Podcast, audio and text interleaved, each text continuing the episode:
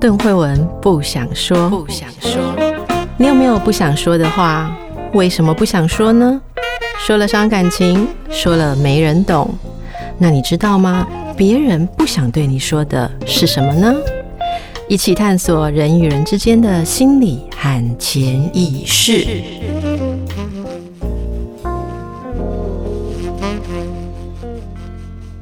大家好，今天我的来宾是淡如姐，我们今天是邓慧文，好，我们两个女生呢在聊人生中重要的现实话题。哎，淡如姐，我常常请教你这个养育女儿的道理哈。嗯，我最近有件事也想要问你，嗯，因为她开始领零用钱了。哇，你真的蛮厉害的，嗯，好，我我厉害是怎样？你家才几岁？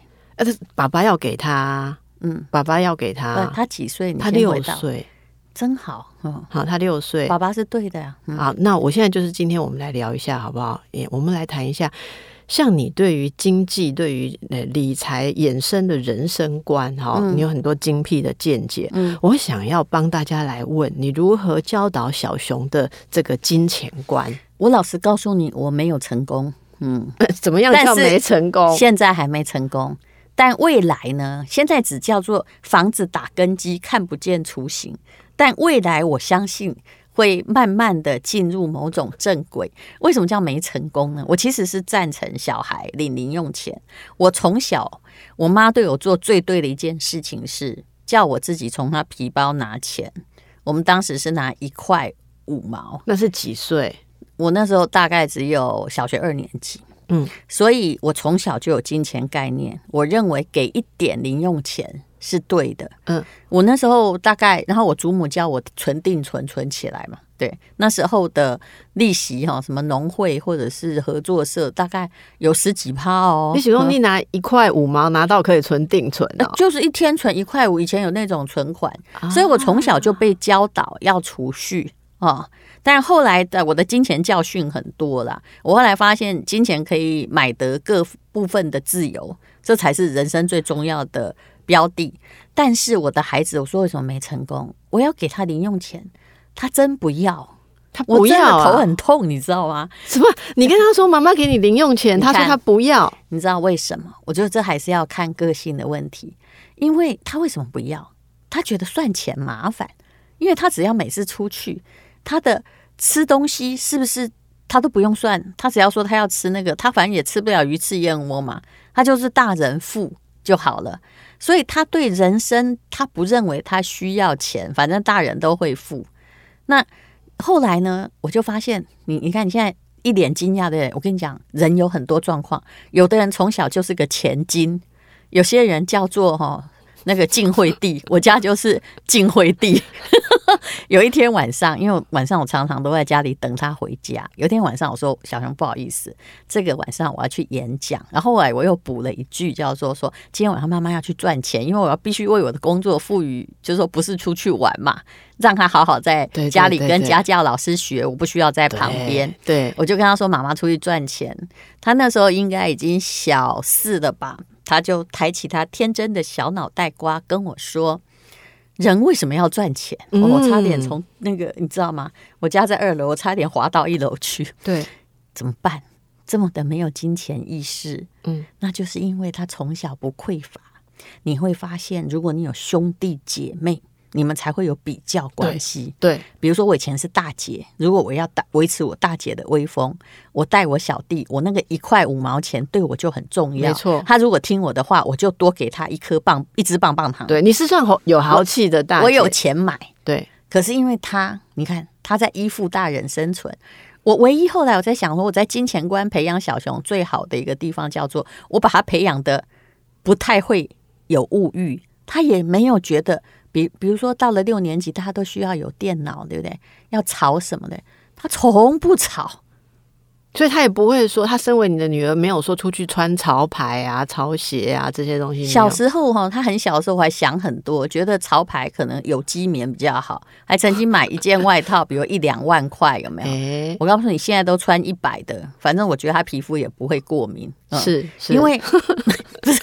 因为那个是你想的，他穿潮牌穿的很 fashion 是你想的，嗯，那他现在呢，就是说穿舒服就好，保暖就好，嗯嗯，那是他要的，所以他的价值观他没有在追求这些虚荣的这些品牌这些东西，那也是因为你有没有发现那是一种耳濡目染？对，因为我们也没追求，对，没错，所以我们就实在，他就实在，然后给他钱呢，他还不想算，就他什么时候才会跟我要钱？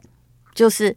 他们学校去校外旅行，老师说要带，比如说去美术馆要带三十块，嗯，或者是校外旅行学校规定两百块，对，要放在那里，也许要买些什么东西纪念品啊，他才会跟我要，也绝不多要。然后我常常看到回来，东钱还在那里，还没有物欲。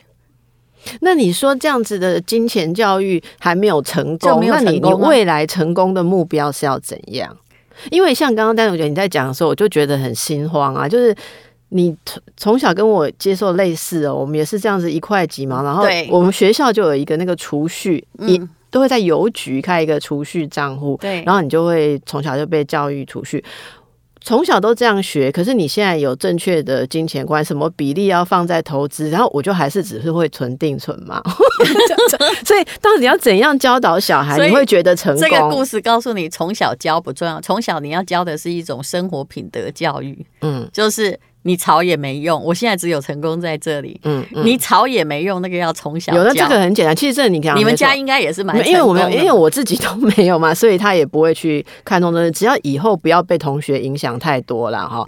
那我这个可以有招数对付。要讲我跟我老公用的例子嘛，好好好，我们两个本来就是已经打定主意，叫你吵也没用，因为我们看了很多，我们之前对。还没生小孩前，对小孩有很多负面看法，因为你会在卖场看到小孩有没有在地上打滚，说妈妈我要啊，我要怎么不买给我啊？在路上，你有没有看到那种小孩很会假哭？我觉得，对我老实告诉你哈，请原谅我说这一句，你老师小孩如果一直假哭要东西，根本就是他看穿你了，还有你没有教好。我看到有那个卖场哈，有小孩他想要买一个玩具车，然后小孩就。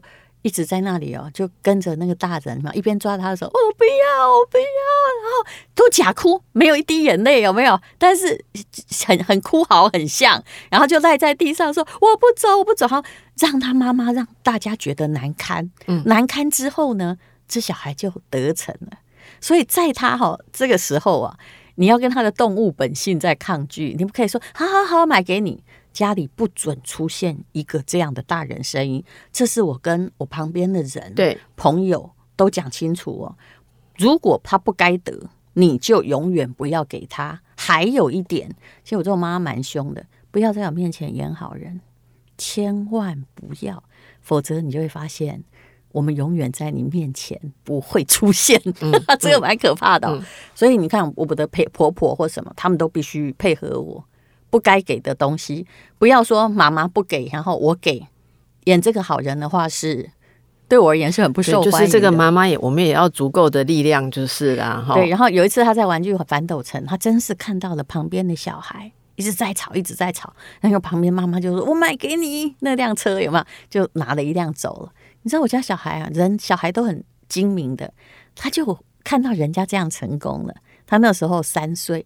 他也在那边说我要买车，他呃呃呃，他不肯走，就就学人家 学人家，对不对？你知道我跟爸爸两个人对看了一眼，爸爸就把他整个抱起来，他手里就一定要拿那辆车，对不对？爸爸就把他抱到了收银台，你知道那个是一个震撼教育。爸爸拿把那个收银台，把从那个他手中把车放在收银台上，说：“小姐，今天我们不买，走。”我你可以看到小熊那张脸，你知道吗？我觉得他太好笑，他整个很愕然。然后不多久，你知道，一出来吃个饭，他又忘记了。对啊，其实小朋友常常会是这样，但是大人心里会被勾动了很多的事情。是，那我不可以屈服任何人，大家要一致说好。我我觉得这个方法大家听到会知道，可是我我其实想象很多人没做到，是因为心里面就我们讲心理有问题。例如说，有些爸妈在对小孩严厉的这样子规范的时候，会勾动自己内心的匮乏感。你刚刚说你跟你老公有约好，嗯、对不对？嗯、为什么有的夫妻会互相扯后腿？你知道吗？嗯、比方说，假设夫妻，其实这真的很不好。例如说，其中、嗯、黑白脸很不好，黑白脸。但是有的人就是这样。例如说，有的夫妻可能有一个人负责经济比较较多。对，然后另外一个人用什么钱的时候要看他脸色，那这时候就会转嫁在小孩身上。嗯，所以如果说是爸爸，比方爸爸负担经济，然后妈妈认为啊，我家里面想要换个电锅啊，嗯、我们的电锅老是怎样怎样，然后我也想要煮很 Q 的饭，然后先生说那么浪费，电锅一万多，就、嗯、等一下小孩去那边，小孩要买玩具电锅的时候，嗯，嗯。他会闹，对不对？那那个时候，妈妈就很想把握这个机会，让爸爸知道你都不知道家人的需求，嗯、他就会想要说你都没有注意到小孩的需求。其实他最近正在发展他扮家家酒的角色扮演能力，其实他买这个是有道理。然后老公就会很生气，因为老公知道他在指桑骂槐，对，所以老公这时候就是硬是说绝对不可以买，然后。就是这时候，小孩都会看到缝隙，嗯、看到缝隙，他就会在这边闹。其实这个对小孩的心理发展价值观是很混淆，因为他他没有办法好好去思考金钱价值观是什么。他看到都是我在爸妈的角力当中要如何去求生。完全同意，嗯。但有时候我会觉得说，哈，那就是你的家庭理财观已经比较不正确，比较不正确。其实我至少教。一直在教小孩，虽然他我说他没有什么物欲，不太会炒东西，但是我一直告诉他，人生没有不劳而获的，嗯，哈，嗯，然后从因为从那句四年级那句说人为什么要赚钱，我那时候一声雷打下来，差点把我劈成两半。我想说，哎呦，我教的小孩怎么这么没有意识？我就会开始跟他讲，你今天呢，你要去学校上课，你的学费，你的什么，你觉得是天上掉下来的吗？还是爸爸妈妈去赚出来的呢？对哦，然后他就觉得，嗯，他慢慢的接受，所以他不敢要就立多余的东西。那如果小孩哈，因为我去过伊娜哈，他就问你说：“那我不要去上学？”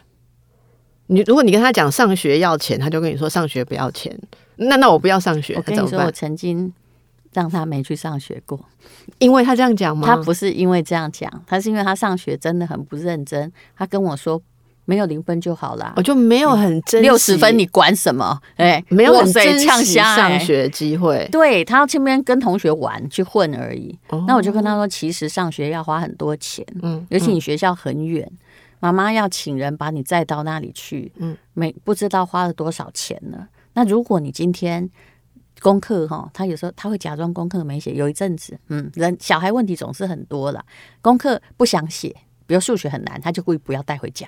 哦，然后我就跟他说，如果你上课在放空，而且我看到你的成绩，你也是的确是在放空，然后数学作业故意不带回来，跳过没关系，那。我们不要上学。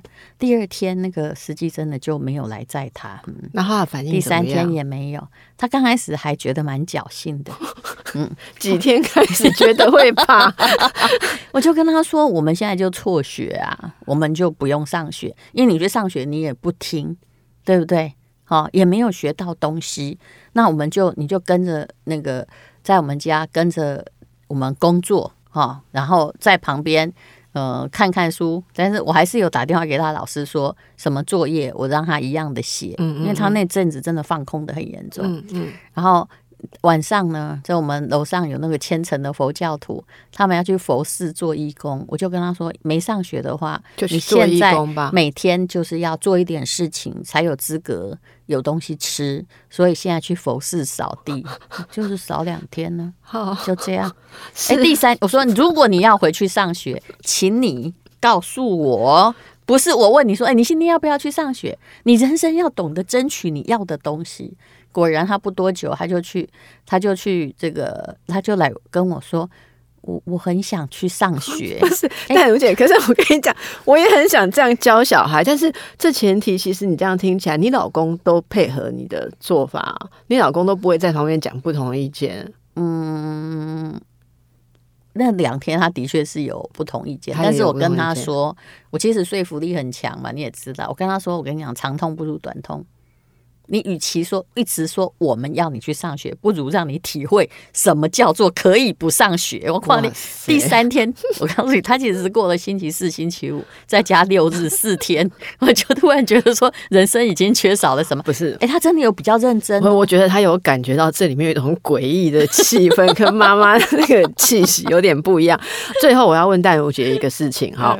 我这两天看到我的呃朋友在脸书上 po 他的一个见闻，哈，他在一个卖场看到一个差不多三岁的小小男孩，嗯、指着架上的东西说：“我要买，我要买，我要买。嗯”就像你刚刚讲，常看到、啊。然后他就说：“三岁就是还摇摇摇晃晃，摇摇晃晃这样。嗯”然后他的妈妈就在旁边跟他说。你是想要还是需要？然后那个小孩就一直说我要买，我要买，我要。然后妈妈说想清楚，你是想要还是需要？然后我教的很好啊。不是我同学在旁边看着那个三岁的小孩摇摇晃晃，摇摇晃晃。然后妈妈一直逼着说说清楚是想要还是需要。来，我请奈如姐来回应。这个是完全学理财专家的吗？回应一下你的看法怎么样？其实我觉得这样他搞清楚也好。真的要这样对三岁的小孩吗？只要他理解。不过，我觉得那种我要买，我要买就买到，前面一定有人教坏过他。嗯，很可能是阿公啊、阿嬷、小孩啊。但我是觉得三岁有点离谱啦。可是如果像我家这样已经是小学二三年级，他吵着要一个东西时，我觉得第一你要让我就跟我们要呃努力上班工作才会拿到薪水一样，你要让他知道说，我还是觉得。要达到某个成绩或做一件事情，才能得到相对的报酬。对，我觉得这个概念是很重要。然后，像我遇过很多哈，就是我们生小孩很晚，有人哈，就是想把你的孩子宠得很坏。比如说，我家当时喜欢《鬼灭之刃》，然后他的干爹，我就跟他他说生日要送他什么，我说你就送《鬼灭之刃》的 T 恤，随便找一件就好了。你知道他送来多少件吗？一打。三十六件哦！他说：“因为我不知道他要什么，反正很便宜嘛，所以是整系列，每一款一系列全部都有。”哇！我那时候真的差点骂了那个大人，就好心送那个。我说：“别人的孩子是不是宠不坏啊？”后来我就是收起来嘛，而且我是发给他，还有他一起上课的朋友。果然，我就知道让他们很努力工作，然后获得，不然三十几件，他每天换一件，他也觉得哎看烂了。他就是很努力的，那阵子很努力的。这个做配合的各种的功课的要求，已得到了 T 恤，人生充满了期待。对，但是差不多他拿了三件之后，他就厌烦了嘛。剩下那二十几件，哎，等你女儿大了，我送你，因为还冰在我家的那个柜子里。我不久，我本来要把他送到育幼院去，你知道。所以小孩对东西的需要，哈，的想要，我跟你讲，他的欲望没有你想象那么强。对，我真的觉得欲望没有想象那么强。很多时候，那个在。他想要一个东西的时候，我、嗯、我觉得大人自己要问一下，你自己如果心会痛是为什么？对，但可能是你小时候的欠缺嘛。你，你要把你自己的呃童年经验创伤跟他的那个目前状况隔开，哈，或者身为一个妇女，你可能要比。把老公对你的小气、你的不幸跟小孩现在应该接受的理财观念隔开，否则你永远养不好小孩。那其实我有时候觉得，小孩如果会这样腻腻吵吵，哈，不一定是有人教的啦，不是看别人，就是曾经他这样有效。那你要怎么办？我公司有一个司机，有一阵子小熊小的时候，哦，他是去接他。那小熊如果表现很好或怎样，有时候我会让他在 Seven Eleven。买一辆小车，嗯，嗯，就是那个没有什么挑，但是他们就会很高兴。对，结果他做了大概，我们这位司机阿姨，她是从小看他长大，呃，比如说他那时候幼稚园回来，他只能去买一瓶养乐多，我让他开心一点，对不对？或者是买这个，呃，就是一个小东西而已。结果好像是第第有一次他带他去的时候，他就买了，就是我。比较大吗？不是，他就买了一个一辆一辆车，然后那个阿姨还就说：“哎呀，他就不走，他就在那个车的专柜不走，我就买给他。”我其实脸马上板起来，我跟他说：“那个车哈，不过是一百多块钱，可是你在帮我养坏我的孩子，你再告诉他那个这个他只要炒就有糖吃，你树立下来的典范很坏。可是不好意思，这司机阿姨没有听懂我的话。”你知道吗？很多欧巴桑，他是欧巴桑型的嘛，他听不懂。到第二次，他又来跟我说，他去买养乐多的时候，他又不走，所以我花帮你花了两百五十块买它。我说我告诉你，要么你买单，要么你辞职。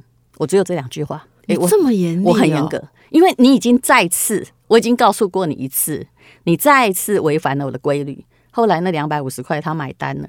我跟他说，我的小孩不是要来给别人宠坏。我说只能买养乐多，那是他这一天的报报偿。可是他又走去买车子，你还这么高兴的跟我讲，你完全没有听懂，我还是一个公司老板下的命令。然后他后来你看，所以我跟你说，一个小孩会养坏，你要先教训孩子吗？我跟你说不是的，对啊，是大人。小孩子一开始是无辜的，然后所以大家听到这也会知道说，你自己的夫妻关系、长辈晚辈关系、亲戚朋友、员工关系，还是相关的，你真的要想得很清楚。好啊，如果你不能够给他一个干净的环境，你就不能要求他照你期待的方式去生长。所以你看那个大人，后来我们这位司机阿姨不敢哦，他不敢花我公司。擅自处分我的任何，虽然我告诉他他有帮我买菜买什么的花钱的自由权权，对不对？可是他买给我的小孩非常小心，不可以超过我的要求，就很开心的替我当圣诞老人送给他东西。对，对，其实我是连婆婆也管了，但是那个我婆婆哈，有时候小孩跌倒，她带过很多孩子，当时跟我一起住三年，来家里带孩子，小孩跌倒，她就在打地板，你吗？在那边拍地板，说这地板不乖，阿妈帮你打。我说阿妈，你卡搞我手搞我啃起来起来。你安尼？吼，那是小孩跌倒，你就在怪跌倒的东西。我跟你讲，你饲的囡仔拢无出团。嗯，哎，我讲的很重哎，但是我是面带微笑。我你别再跟婆婆安尼讲啊，因为你当时一切的物件。我婆婆可能觉得我在指桑骂槐吧。然后哎，可是我婆婆有所感悟。我讲你安尼？好，明明是她自己跌倒，但你去打地板。你就是在告诉他哦，啊，拜定啊，这三个代志，东西本来唔掉，弄本来害。对啦，对我，婆婆好，这个好听劝哦。